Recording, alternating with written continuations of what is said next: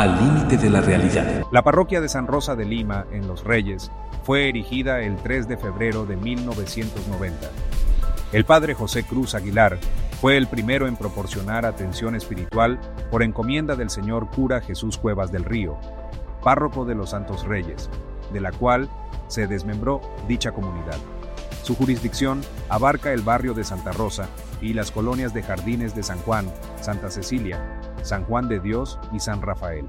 Podemos afirmar sin temor a equivocarnos que esta parroquia atiende a la colonia más grande de la ciudad de los Reyes, Santa Rosa, de la cual adopta su nombre. Como resultado, celebran con gran alegría y júbilo cada 30 de agosto. Este año no habrá excepción.